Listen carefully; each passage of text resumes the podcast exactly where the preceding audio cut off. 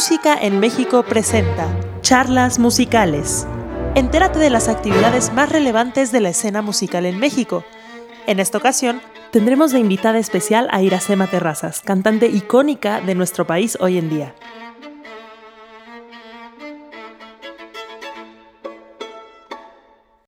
Hola, buenas tardes a todos, bienvenidos de nuevo a Música en México. El día de hoy tenemos una charla muy interesante, tenemos a alguien especial que tiene una trayectoria muy, muy, muy, muy interesante, muy grande, muy amplia. Ahora bien, les voy a presentar a Iracema Terrazas. Muchos la han de conocer, pero de todos modos les voy a platicar un poco de su historia y de su trayectoria. Ella es una soprano reconocida en el ambiente del repertorio de concierto y del recital. Ha cantado al frente de las orquestas más prestigiadas de México y ha pertenecido al reparto de obras musicales y teatro de cámara como El fantasma de la ópera, en Los Miserables como actriz invitada en el papel de Cosette y en Los monólogos de la vagina. Y recientemente incursionó en el género de la opereta interpretando el papel de Hannah en La viuda alegre. Es un honor tener aquí a una de las cantantes más destacadas y admiradas de México, por su versatilidad, por la amplitud de su ambición musical y su disposición para incursionar en los terrenos más, eh, más aventurados de la música. Iracema, buenas tardes, ¿cómo estás? Bienvenida. Hola, muchísimas gracias, Nancy. Encantada de estar aquí. Nos da mucho gusto tenerte el día de hoy con nosotros. Y eh, no sé, ¿nos quieres contar un poquito sobre ti? Eh, yo di una, una, biografía muy pequeña porque en realidad tu trayectoria es bastante amplia, pero eh, si me faltó algún dato, algo importante que debamos mencionar. Muchas gracias. Pues yo creo que podemos entrar en materia de lo que tú gustes y mande. en realidad, eh, bueno, pues estoy muy, muy feliz, bendito Dios, con las cosas que, pues, que me han acontecido en mi carrera. Algunas han sido conscientemente buscadas, otras han ido apareciendo y pues como cada quien va tomando las decisiones de hacia dónde se enfoca uno. Y bueno, pues gracias a eso, afortunadamente, pues he cantado, ¿verdad? En géneros bastante diversos, he hecho mucha música de cámara, he hecho eh, música contemporánea, mexicana, muchos estrenos, mucha ópera también y también los datos que, amablemente me hiciste el favor de, dar, ¿verdad? Temporadas de teatro musical, doblaje también he hecho, bueno, un poquito de todo, así que vayamos por donde, por donde quieras. Docencia, ahorita también, una parte importantísima de mi vida. Ok, comencemos con, con las preguntas. ¿Cómo y cuándo nació tu pasión por cantar? Eh, desde pequeña. Yo creo que toda la gente que nos dedicamos al arte musical lo vamos descubriendo, pues bien que mal, aunque sea eh, como melómanos, ¿no? Pero sí desde, desde pequeños, yo creo. Y ya ahí, dependiendo de la vida, lo que nos depara, pues vamos adentrándonos de una manera un poco más formal o formativa o profesional a ello. Eh, ya sea en la infancia, en la adolescencia o un poco más grandes, ¿no? En el caso de algunos cantantes. Eh, mi caso fue en la infancia. Eh, entonces, bueno, pues yo tenía nueve años cuando entré a estudiar violín. Primero me comencé a formar como instrumentista con el maestro Espín Yepes en la Escuela de Bellas Artes del Estado de México, que era en aquel entonces en la ciudad de Toluca la única opción para estudiar formalmente música. Estuve allí tres años con un instrumento principal, violín, pero al mismo tiempo estaba en el coro, en el coro de, adultos, por llamarle de alguna manera, ¿verdad? Había un coro de niños y yo no quería estar ahí porque solo ponían clásicos. Entonces eh, me metieron al, coro de, adultos tras la correspondiente prueba de voz y dijeron, bueno, que sí, que sí tenía aptitudes musicales y de lectura para, para ello. Y eso me puso increíblemente feliz porque en ese coro, ahí sí abarcábamos, bueno, pues la literatura principal, universal, musical, ¿no? Entonces cantábamos obras de Bach, de Mozart, de Händel, un poco también de, música latinoamericana, en arreglos a cuatro voces. Y allí fue en donde descubrí que tenía talento para ello, que tenía voz para, para ello, ¿no? Entonces se fue conjuntando paralelamente con el violín Luego ya decidí hacer mi cambio de, instrumento y en ese momento, pues por la edad estaba yo en un diplomado, diplomado de iniciación musical infantil se llamaba, y hice mi cambio de, instrumento a violín sin decirle a nadie. a nadie, a nadie. Yo dije, esto me apasiona, lo voy a cambiar.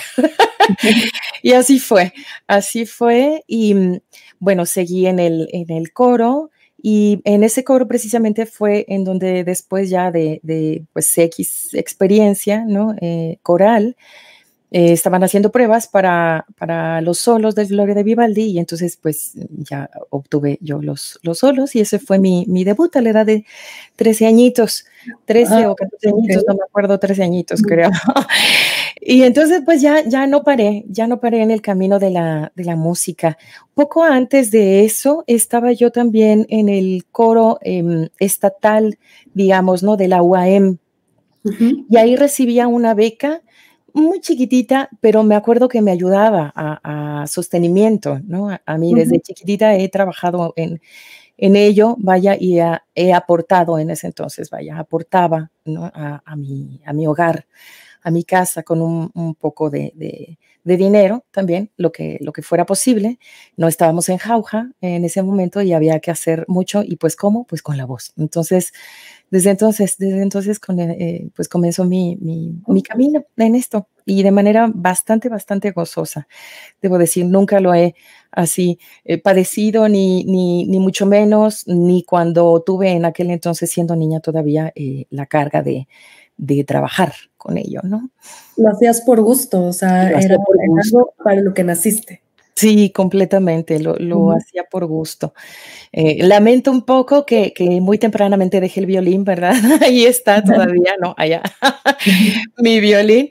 Pero lo que sí me trajo eso fue una gran instrucción musical, ¿no? Una, un entrenamiento auditivo único, que eso, de eso dependió eh, en gran medida eh, gran éxito en otras áreas académicas musicales que tuve posteriormente.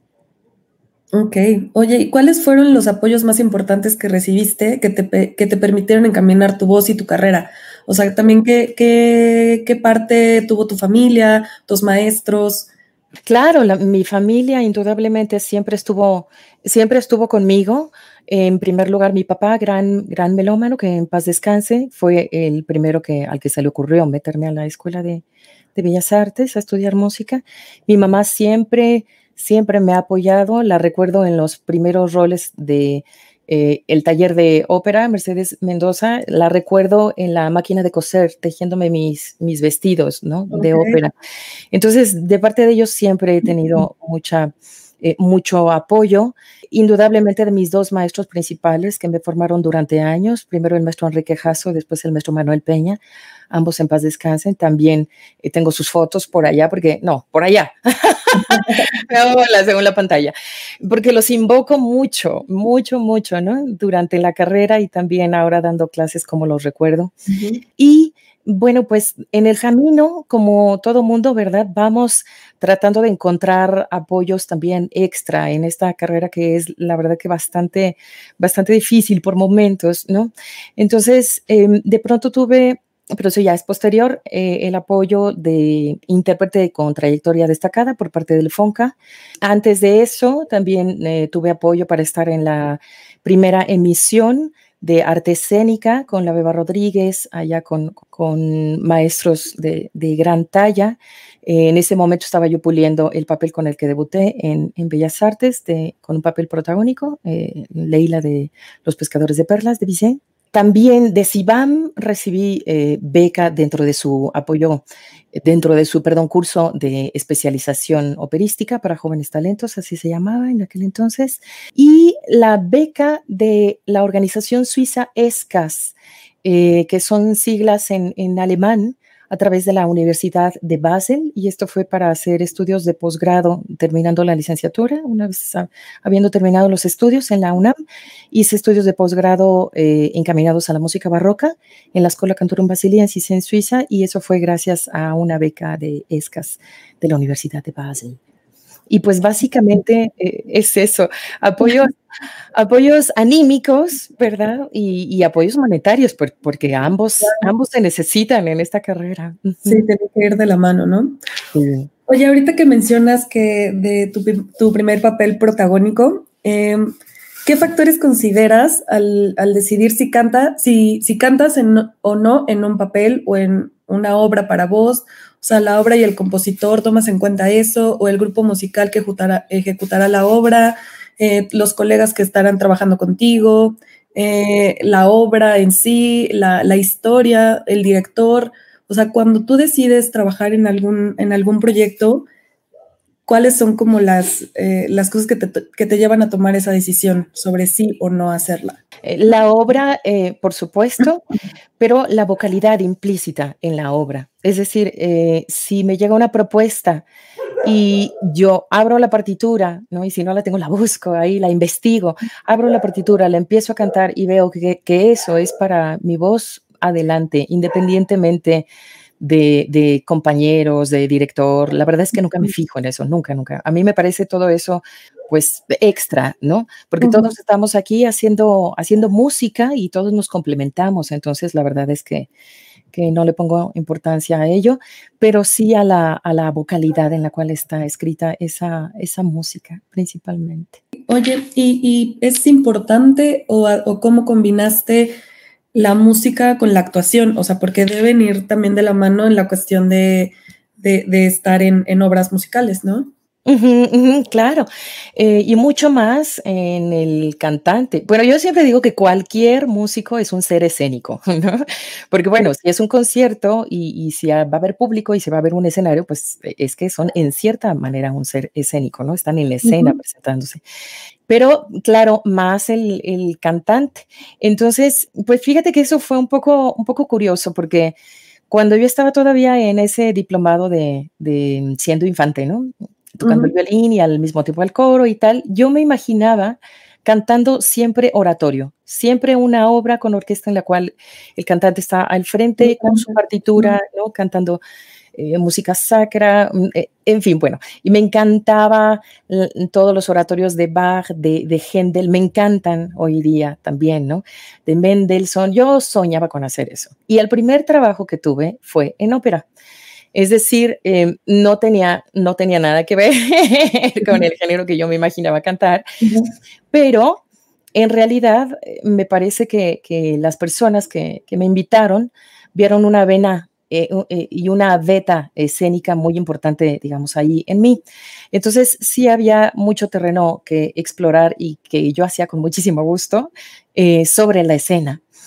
Entonces, paralelamente a eso, estaba yo encima todavía y tomaba clases con Pepe Caballero, con, con, el maestro José Caballero, grande de la actuación, y también tomaba otros cursos y también hacía otras cosas, eh, no sé, talleres de, de, desarrollo escénico en la Facultad de Música, todo lo que yo podía y pedía consejos, actores, todo, todo lo que yo podía, literatura actoral.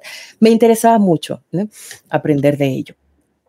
Y luego, ahora sí, posteriormente, llegó una invitación para hacer audiciones para la obra Masterclass de Terence McNally. La obra sí es obra de teatro, no es obra musical, pero como trata de María Calas, pues se pedían cantantes de ópera. Entonces, eh, María Calas era interpretado estupendamente, magistralmente por Diana Bracho y el resto del elenco lo formábamos cantantes de ópera. Me estoy refiriendo a la primera puesta en escena en México. Entonces ahí, bueno, pues quedé interpretando el papel de Sophie de Palma y cuál va siendo mi sorpresa que el personaje de verdad no cantaba. O sea, bueno, cantaba una nota dos veces o tres veces y María Calas la callaba. pero pero me la pasaba yo interactuando todo el acto uno. Era el personaje cantante que más interactuaba con el personaje de María Calas en escena. Entonces ahí aprendí, bueno, muchísimo.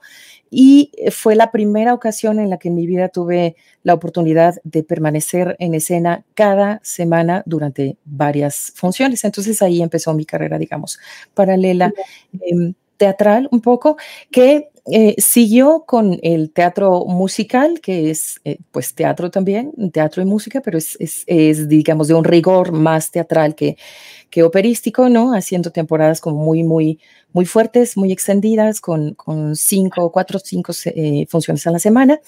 Y, y pues eso, eso te forja, te forja con un entrenamiento bastante complementario, buenísimo, fuertísimo que para mí fue el complemento ideal a la carrera de, cantante, mm, mm, cantante clásica, cantante de ópera.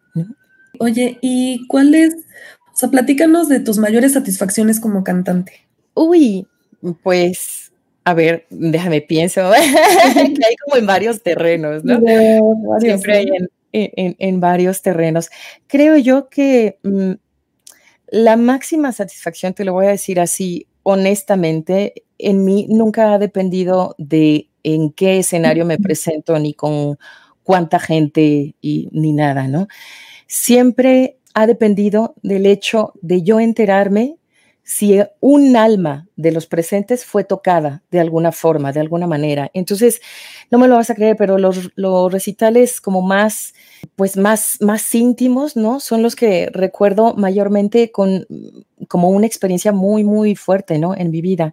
Por ejemplo, eh, como parte del servicio social de la Facultad de Música, ya, ya cuando iba a titularme, eh, recuerdo muchísimo un, un, recital que hicimos, Jesús Herrera, un pianista, y yo, los dos a punto de titularnos, en el Centro de Rehabilitación Psicosocial de Cuautla. Entonces, eh, claro, en privado, en privado y con unas circunstancias humanas a prueba de muchas cosas, ¿no?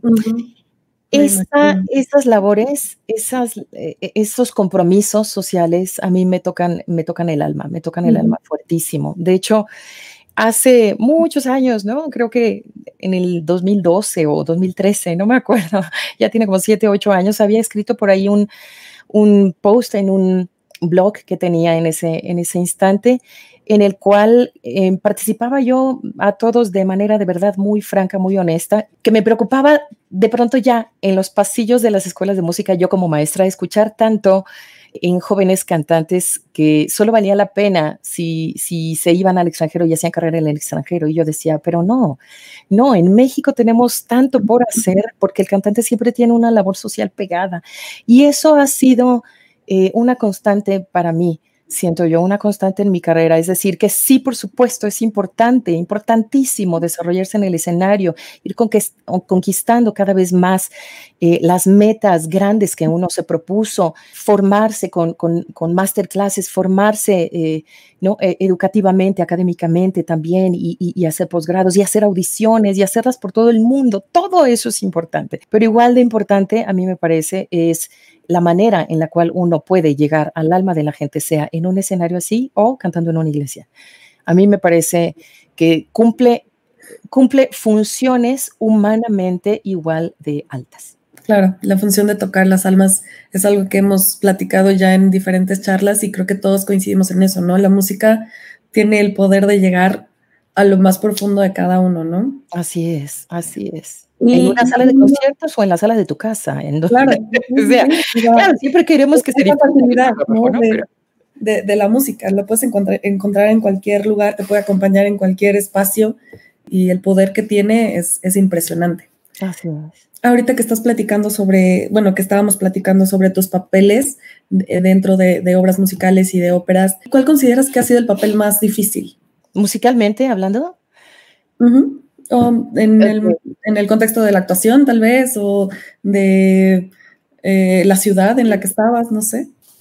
Fíjate que me vienen dos obras a la mente, una es operística y otra es de música de cámara, y las dos tienen en común que es música contemporánea.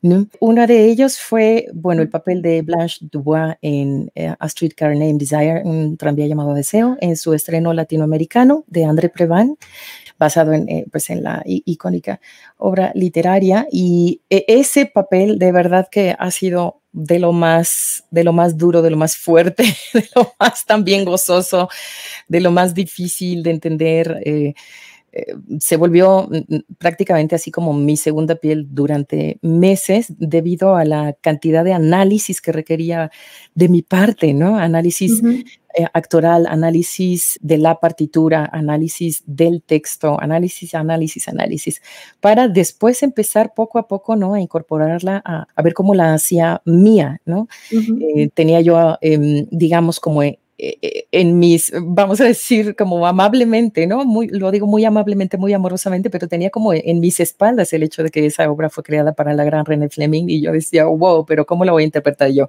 Entonces, lo último que hice fue escuchar la versión de René Fleming, obviamente.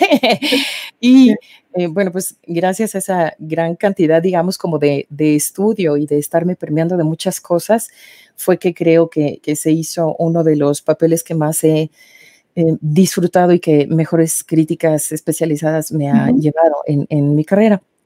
eh, otra obra muy, muy, muy, muy difícil musicalmente y vocalmente ha sido Los fragmentos de Kafka de Georgi Kutak, y esa es una obra de cámara solamente para violín y soprano, pero tiene dentro de la partitura cualquier cantidad que se puedan imaginar, ¿verdad? De, de, vocalidades extendidas, de técnicas diferentes, de exploraciones con la voz, de incluso sonidos, ruidos.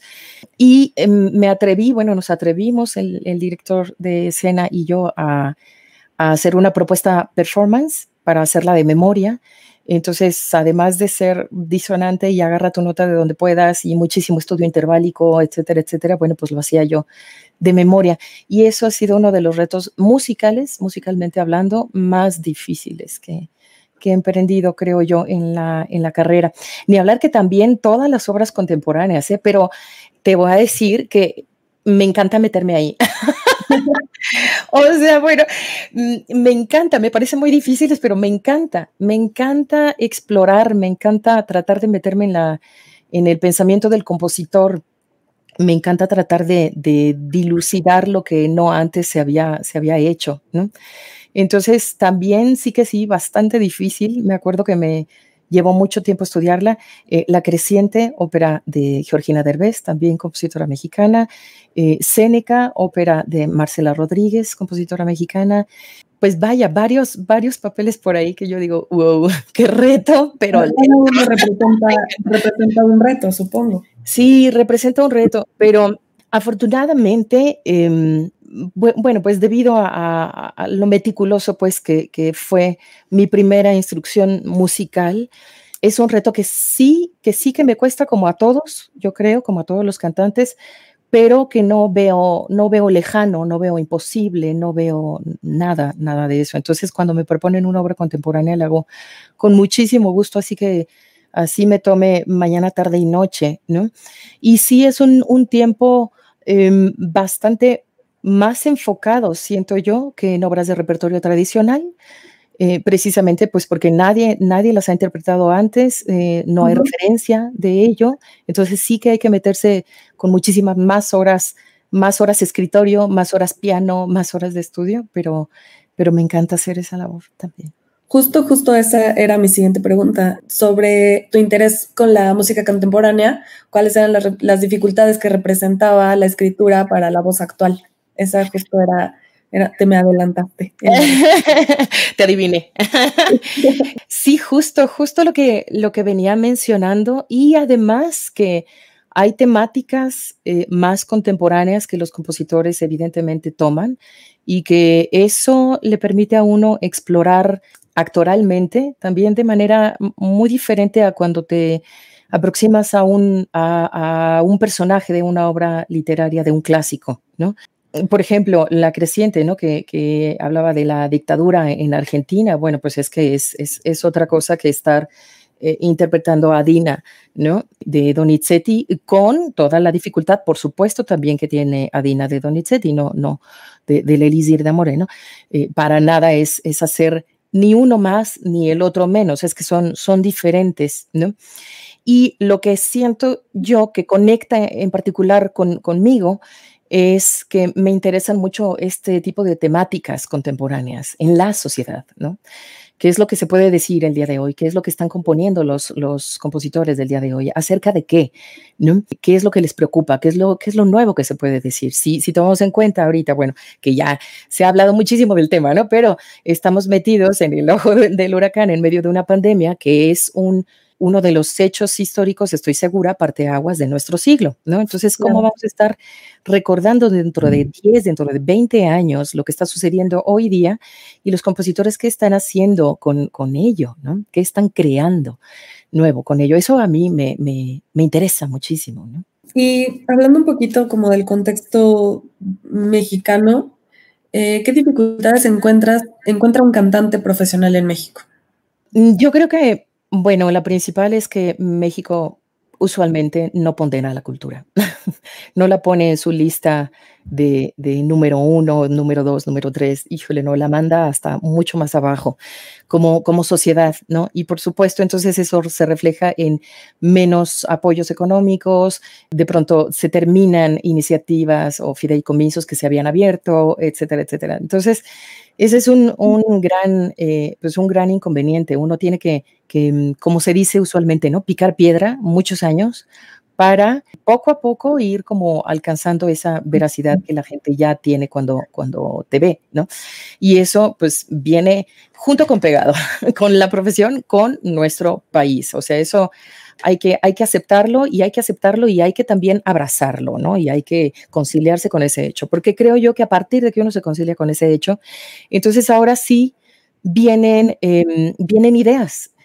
Pienso yo que, que particularmente ahorita y desde hace, desde hace años, no nada más por el tema del de, encierro, se está eh, reestructurando ¿no? importancias dentro del medio clásico vocal en México, dentro del medio operístico. Es decir, surgen compañías pequeñas eh, creadas por, por gente joven que están incluso sacando títulos novedosos, títulos que ya existían eh, desde hace siglos incluso, pero que nadie había voltado a ver, por ejemplo, ¿no?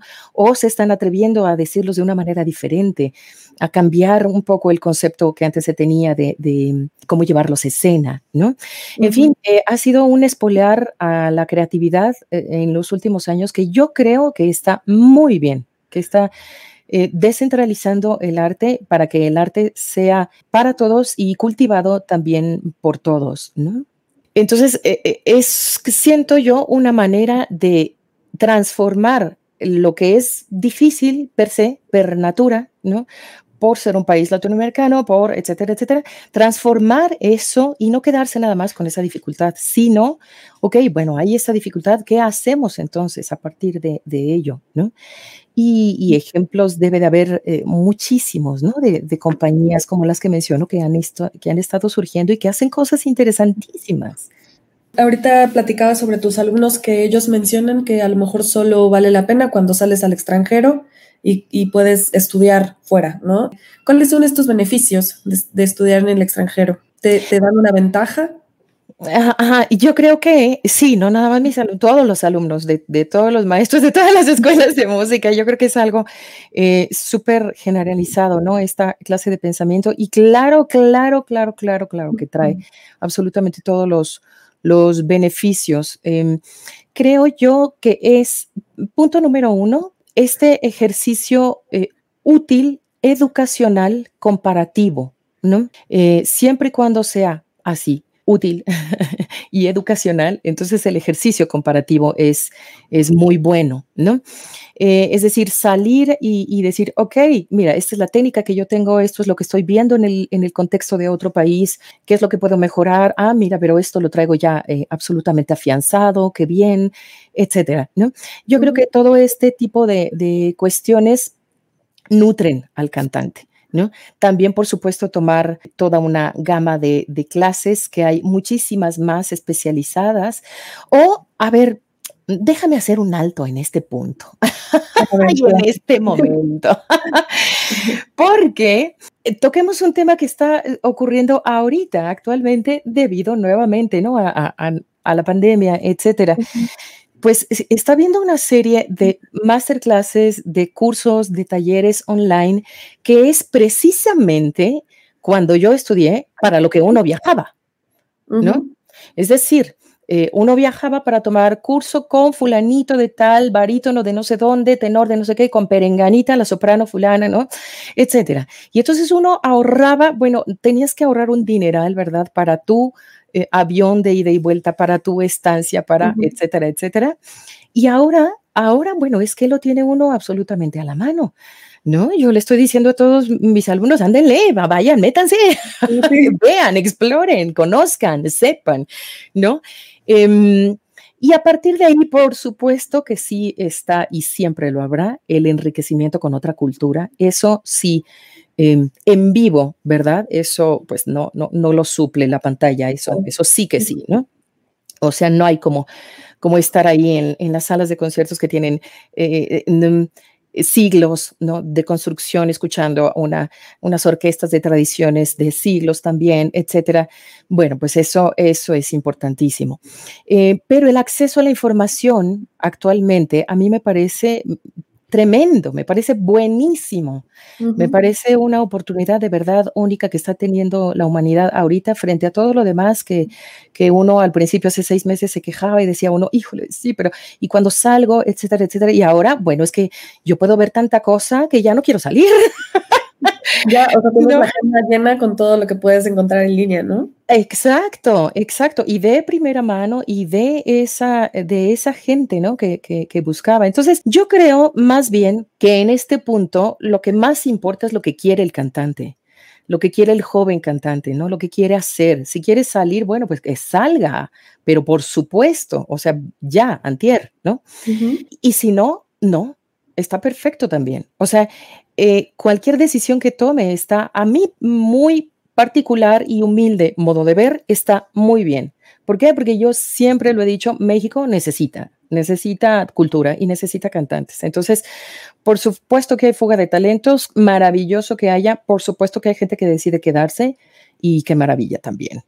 Claro, ojalá que, que los apoyos pudieran llegar a todos y que pudiéramos tener todavía una, una cultura musical mayor dentro de México, ¿no? Este... Claro, es lo que todos deseamos y yo creo que todos, eh, y provengo de una generación que ahorita todos, eh, bien o mal, más o menos nos estamos dedicando también parte de nuestra carrera a la docencia. Yo creo que eh, nosotros crecimos justamente viendo una especie como medio de parteaguas en ese sentido, en la forma en la cual estaba centralizado bastante, ¿no? El arte y de pronto, ¡pum!, empezaron a salir otras generaciones y otras propuestas y, y vemos las necesidades muy claramente también del país, ¿no?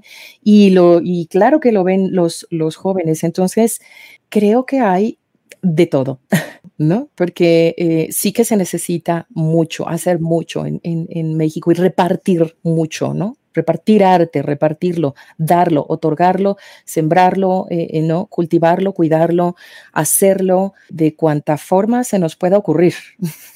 Tengo una pregunta del público que es, ¿qué papel operístico no has podido representar y que lo tienes pendiente?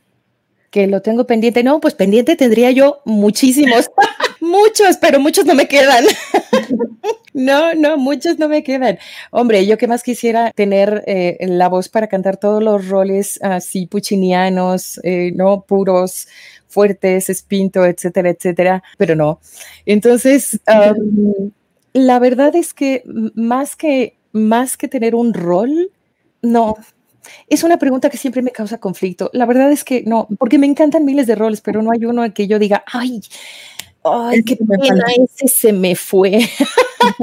no, pues miles se me fueron, pero miles otros sí puedo hacerlos. Entonces, em, eh, no, no sé qué decir. bueno, no te preocupes. Papeles contemporáneos, eso sí que vengan papeles, música, ópera contemporánea, venga, aquí yo estoy más que puestísima. Avisamos a todos que Grafema está, está disponible para... este, como cantante, ¿debes seguir algún régimen físico, alimenticio, para, para mantener en forma, no sé, tu cuerpo, la mente, la voz, para cuando surja un reto musical? Lo principal antes que, cualquier otra cosa, siento yo, es la inteligencia emocional. Si uno no tiene inteligencia emocional, eh, todos los demás rubros de, tu vida como ser humano en esta carrera, siento yo que pueden de pronto ponerse bien, de pronto mal, pero va a ser un poco cuestiones del azar o de las circunstancias, dependiendo de cómo, de cómo uno ponga eh, una piedrita de un lado de la balanza o del otro lado, dependiendo de, ¿no? Y, bueno, todos lo sabemos, la verdad es que eso no es novedad para nadie, es una carrera un poco a prueba de, eh, temple, ¿no? Entonces, creo que lo, más importante con ello es tener un estado anímico eh, fuerte, fortalecido, tener para ello inteligencia emocional, porque si uno no tiene inteligencia emocional, el estado anímico siempre va a estar un poco endeble o dependiendo de las circunstancias. ¿De qué? De todo. De las críticas, de las adulaciones, que son igual de peligrosas que las críticas, de absolutamente todo. Creo que tiene uno que ser ah, muy, eh, muy claro con lo que uno es, con lo que uno no es eh, muy agradecido también y buscando auténticamente uno su propio camino, así sea que es un camino ya eh, dictaminado, digamos, ¿no? Eh, y probado por múltiples pasos que han pasado por ahí o que no, o que no, o que es una exploración propia, ¿no? pienso yo que tiene uno que ser bien auténtico en primer lugar en eso. Y ya después, por supuesto, Sí, régimen físico, régimen alimenticio, de todo, ¿no? Y dentro de eso, bueno, lo que todo mundo eh, hacemos, lo que todo mundo sabe, ¿no? Una buena hidratación, una buena alimentación, suficiente descanso, pues estar vocalizando, mantenerse, ¿no? Todo este tipo de, cuestiones. Pero de verdad, de verdad, acá es lo más importante, según, según mi parecer. Sí. Okay. Y como docente, ¿Qué materias son las que impartes y qué consejos podrías darle a los jóvenes cantantes que están iniciando su carrera? claro que sí. Eh, como docente participo en dos instituciones que son la Facultad de Música de la UNAM y la Escuela de Bellas Artes de la Universidad Panamericana y tengo mi aula particular también. Eh, como parte de la primera institución, la, Facultad de Música, eh, ahí em, doy repertorio, bueno, más bien la materia se llama tire, técnica y repertorio eh, a nivel propedéutico y luego canto a nivel licenciatura y eh, actualmente estoy dando seminario de interpretación, canto también en posgrado UNAM y eh, canto que incluye también técnica vocal y, repertorio en la Escuela de Bellas Artes de la, de la UP. ¿Y qué, qué consejos me dijiste? ¿qué consejos tienes para los jóvenes que están iniciando su carrera? Yo creo que empezar, empezar canto requiere eh, de mucho, pues, amor, evidentemente, ¿no? A la, a la profesión, al canto, es decir, se requiere un infinito amor y una infinita capacidad de exploración en uno mismo para que eso te permita no, no, no cejar, no vencerte, ¿no? Y eh, mucha paciencia. Recordemos siempre que eh, este dicho en italiano es súper sabio, que va piano va lontano. ¿no? El que va despacio llega lejos. Yo creo que eso es lo principal. Y actualmente le sumaría otra, no tener una eh, expectativa prefijada como única, como única posibilidad, ¿no? Porque actualmente se están sumando también formas de hacer arte. Entonces, a decir verdad, yo creo que no sabemos exactamente cómo va a ser dentro de tres años y si hacemos una forma como medio mixta, digamos, de hacer las cosas, ¿no? Tanto presencial como, como online o si no. En fin, están, como ya lo digo, surgiendo muchas, muchas cosas y muchas iniciativas, ¿no? Puestas en escena también, como en, streaming, incluso con su tapabocas, eh, ¿no? Cosas eh, súper, súper padres, súper, que, o sea, nunca nos habíamos imaginado, vaya, nunca, nunca, nunca. Entonces, creo que si en un momento dado nos llama la atención la tentación de decir sí, pero antes estábamos en, oh, ah, puede ser una línea peligrosa. Creo que a partir de este momento tenemos en realidad un universo enfrente que se va a ir vislumbrando y vamos a ir descubriendo poco a poco en el terreno del, canto nuevamente, ¿no? Del canto presencial. Entonces, creo que eso es importante y a esa aparente no expectativa en realidad es más bien como un terreno fértil de múltiples creatividades, de múltiples formas de, explorar cada quien, ¿no? Su, canto. Y por supuesto depende mucho de, la voz, ¿no? Del, alumno, de, hacia dónde va, va, enfocado también, ¿no? Como platicaba hace unos momentos. Yo de chiquita me quería dedicar a ser cantante de oratorio, ¿no? Y pues ándale que no fue eso. no, la vida también un poco te va poniendo en el lugar en el que vas perteneciendo. Entonces, hay que ir sabiendo, exacto, hay que ir sabiendo escuchar también las, esas señales, ¿no? De, de la vida. Hay gente incluso también, ¿no? Que empieza a ver talentos vocales específicos en ti y entonces va direccionándote también eh, como por medio de propuestas, por medio de, de trabajos, etcétera, hacia algo que a lo mejor tú no habías tampoco tampoco visto o explorado. Por supuesto, todo esto lo digo tomando en cuenta el increíble respeto al sueño propio que uno tiene que tener, ¿no? Es decir, no dice, ok, yo, yo quiero hacer roles, o sea, algo bastante, digamos, como específico, ¿no? Yo quiero hacer roles belcantistas o yo quiero hacer roles mozartianos, sí, y nada más eso eh, en teatros en Europa. Ok, pues vas, vas por ello, ¿no? O yo quiero ser cantante de música barroca y únicamente eso. Ah, pues vámonos, ¿no? Eh, es decir, sí hay que estar muy pendiente de ese sueño, ¿no? A lo que me refiero es que en el camino uno va descubriendo también nuevas cosas. y eso es importante, claro.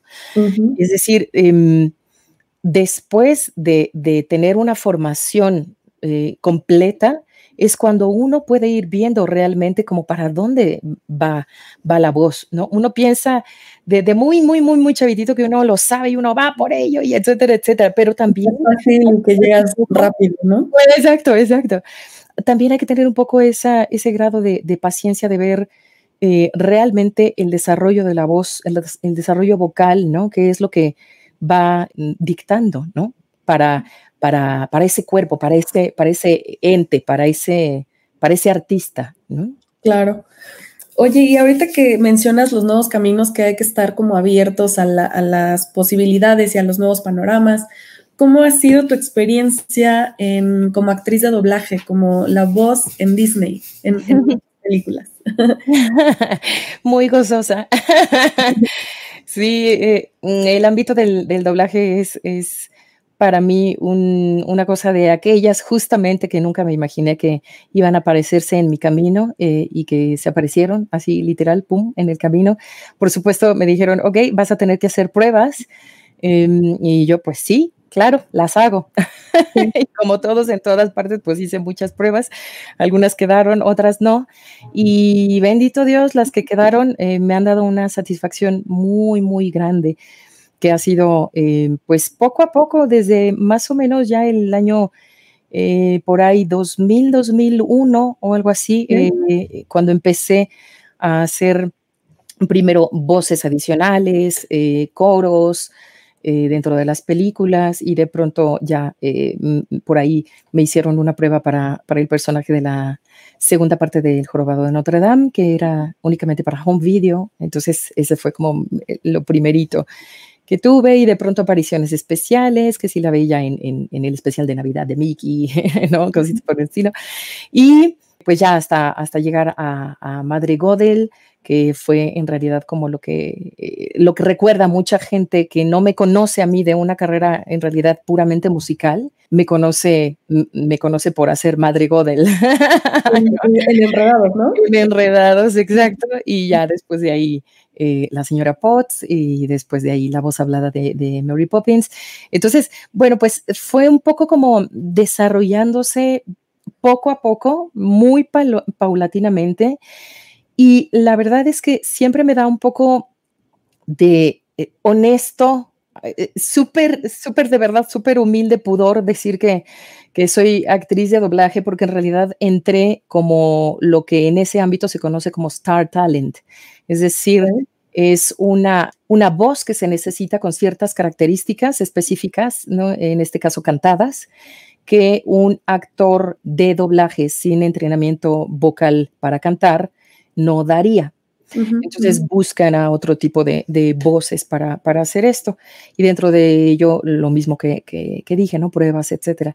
Entonces yo entré como Star Talent y luego ya cuando fui poco a poco como haciendo más cosas, creo yo que, con mucho pudor yo decía, ay Dios, pues ya volteo aquí sobre este camino y veo que ya hay un caminito andado, ¿no? Que ya hay, que, que, que mm, ya me dieron por ahí un, un premio de la crítica, del, del público, y no sé, cosas por el estilo. Y yo dije, wow, este es el tipo de cosas que, que uno agradece la vida justo eh, de la misma forma como las otras, como, las buscadas, ¿no? Como la, como la formación, ¿no? O sea, pongamos, yo tengo formación de músico, ¿no? Y, y, ahí fue todo, y posgrado en música, etcétera, etcétera. Y eso me trajo la satisfacción de mi título, la satisfacción de, ¿no? De tantas otras cosas y el conocimiento, ¿no?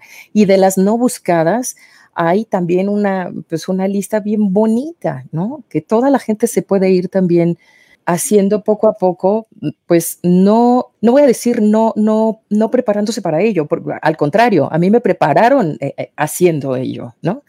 Eh, me exigían muchísimo, mis directores de doblaje me, me, me, exigían y me exigían y repetía y repetía y etcétera, etcétera, ¿no? Y ese es otro tipo de formación de la vida, ese es, ese es otro tipo de, de, de mm, camino paralelo y complementario también al del artista, ¿no?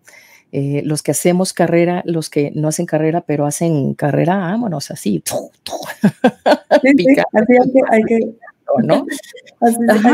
Así, surgen muchas cosas, ¿no? Así este, surgen muchas cosas. Y algo que no tenías en la agenda, o sea, quiero ser eh, actriz de doblaje. No, no, no, no, lo tenía en la agenda. No, pero ahorita ya no me veo sin, sin, sin eso, ¿no? O sea, no, no, definitivamente yo es tanto la parte, no sé, sabes como la parte cantada, la parte operística, la parte clásica, también todo lo que ha abarcado de pronto de CCM, ¿no? De, teatro eh, y la parte del doblaje, es que es, soy un poco un muégano. Sí, sí, un muéganito de cosas. Y en el momento un poco que medio rompí esquemas cuando empecé a hacer este tipo de cosas, ¿no? no se estilaba tanto, pues entonces la gente del medio clásico decía, ¡Ah! Dios mío, no. ¿En serio lo va a hacer? Sí. y me metía, ¿no? Sí, sí, sí. Pues bueno, eh, eh, en realidad igual yo siempre se lo digo a mis alumnos, no es ni bueno ni malo, o sea, de verdad, de verdad, cada quien tiene su propio camino y creo que ser fiel a ello e ir descubriendo, ya como, como venimos hablando, ¿no? Ir descubriendo lo que el mundo tiene para ti con tu propia voz, de verdad, yo creo que eso es, eso es importantísimo. Es muy valioso. Sí. Y, y, pues es que la voz es como el iris del ojo, no hay uno igual, no hay uno igual. Entonces, pues bueno, así son los sueños también de cada quien, ¿no? Y en este momento, ¿qué estás haciendo? ¿Tienes algún eh, disco en proceso? ¿Estás trabajando en algo? ¿Dónde podemos escuchar tu trabajo? Fíjate que antes, como todos, ¿verdad? Se nos quedaron planes un poquito a la mitad. Antes de, del encierro estábamos ya planeando un recital em, eh, de música de cámara con música de Johannes Brahms y con Clara Schumann pero pues se vino abajo. No sabemos si eso se, va a retomar o no se va a retomar. Lo que sí, y, no he parado, bendito Dios, es la docencia. Ha, habido más que, más que nunca. Y la docencia con, estos, con estas implicaciones ahora, ¿no? De, de Zoom, de añadir las herramientas, las más herramientas posibles que te haga una transmisión de audio buena, todo este tipo de, de otras exploraciones, ¿no? Entonces, pues me he dedicado por completo prácticamente a, eso, a la docencia en este tiempo, eh, a actualización. Yo creo que es algo que también muchos estamos haciendo con, todos estos cursos que hablábamos, ¿no? Online. Entonces tomé un curso de escenotecnia, dos cursos de, producción.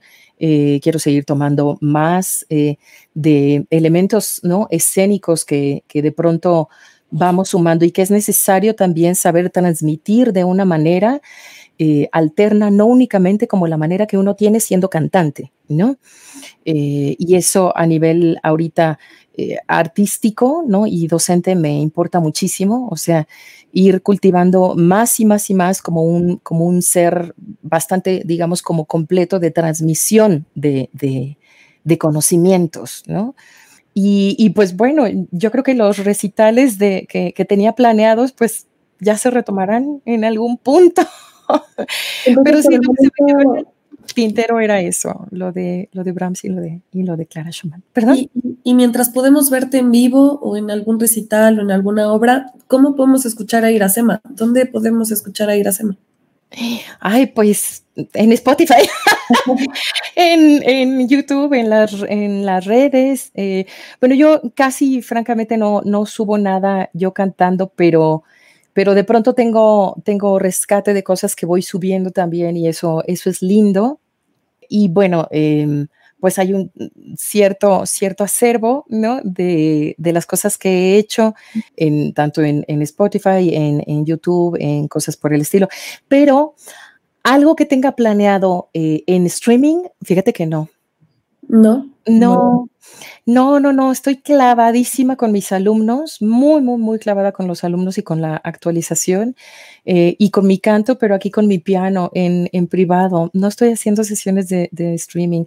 Y bueno, también nadie me las ha hasta el momento propuesto. Si me las proponen ya, ya veré, pero no, confieso que no es algo que me ha llamado ahorita la, la atención hacer o yo misma proponer. Bueno. Será por la carga de, de, trabajo ahorita que tengo en otro, bueno. en otro nivel, que sí está fuerte, llega más o menos como unas 27 horas Zooms eh, a la semana, ¿no? De, de, pura docencia. Entonces acabo así, la verdad es que bastante cansada. Sí, pero pues no, ya irán surgiendo, ya irán. Ok, bueno, estaremos pendientes de cuando ya podamos ver en vivo a, a Iracema. Muchas gracias. Eh, eh, tengo algunos comentarios que me gustaría leer del público que ahorita nos está, nos ha estado escribiendo. Creo que los puedes ver también tú en pantalla. Ay, sí. Que la versatilidad es enorme. Gracias. Eh, lo mismo aborda la música antigua que la, la, contemporánea, que la popular. Sin duda, una de las personalidades musicales indispensables de México. Muchísimas gracias, querido Teo. Que tienes una voz hermosa. gracias. Este, un comentario también de que una gran felicitación por su amor, dedicación y entusiasmo como profesional y como maestra. Muchísimas gracias. Pues no sé, me gustaría que nos recordaras tus redes sociales. Estamos ya casi por terminar. Esta hora ha pasado bastante rápido. Esta, sí. esta plática ha estado muy, muy, muy ligera. Me ha gustado mucho. en una hora creo que se pasa rapidísimo. Rapidísimo. Muchas gracias, Nancy. Sí, estoy eh, en la red en la que estoy más activa es en Instagram. La, la prefiero por sobre otras, eh, pero también estoy en, en Facebook en, y en Twitter y todo es Iracema Terrazas, así tal cual. Uh -huh. Perfecto. Pero pues si bueno. me quieren contactar y seguir así día, día, día, día, Instagram. Perfecto. este, pues muchísimas gracias a todos los que se conectaron el día de hoy a esta, a esta entrevista.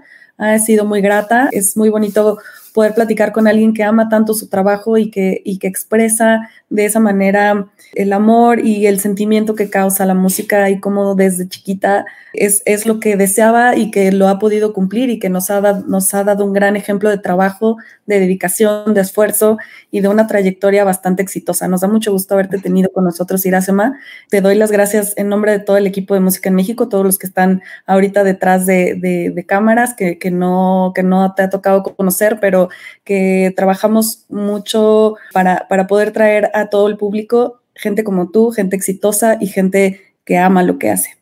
Muchísimas gracias, Nancy. Yo soy la que agradezco a ti por esta entrevista y a todo el equipo de Música en México. Toda la labor que están haciendo es fantástica. Eh, y yo diría también eh, únicamente, ¿no? Como para, como para cerrar esto a, a todas estas nuevas generaciones que se están teniendo que formar, ¿no? En medio de, de seis meses de encierro, que no pierdan su foco. Es súper importante mantener, eh, pues no voy a decir ninguna, ninguna frase de tipo motivacional, ¿verdad?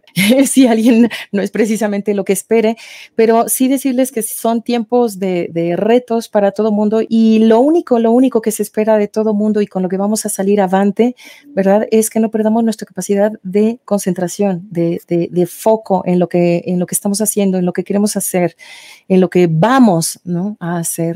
Y, y, pues que siempre, por mi parte, ¿no? Siempre habrá eh, palabras de, ánimo, ¿no? Con las nuevas generaciones, con, mi propia generación, eh, con todo mundo, ¿no? Frente a estas circunstancias particularmente difíciles para los músicos, ¿no? Para los seres eh, de escenario. Claro, que viven de, estar sobre un escenario justamente. Pues bueno, ha sido una plática bastante interesante, me ha gustado mucho. Eh, Iracema, estás invitada cuando quieras regresar con nosotros a platicar, a darnos masterclass, a darnos, ah, estás invitada a nuestro podcast cuando también quieras platicar con nosotros. Con gusto. Gracias. Con Música en México, Iracema, te lo agradeceríamos muchísimo. De nuevo, muchísimas gracias a todos por los, a todos los que se conectaron, por sus comentarios, por estar pendientes de esta charla. Eh, les recuerdo que se conecten a nuestra página de internet, musicaenmexico.com.mx, a seguirnos en redes sociales, a suscribirse a todos nuestros boletines, que Iracema, por favor, diles que tú también estás eh, suscrita a nuestros boletines. Desde hace años. ok, es un excelente tip y recomendado de una gran artista. Entonces, por favor, tómenlo en cuenta. y eh, no se pierdan los contenidos de música en México que semanalmente tenemos para, este, para ustedes. Muchas gracias por acompañarnos, muchas gracias por conectarse, muchas gracias Iracema y este, nos vemos la próxima semana.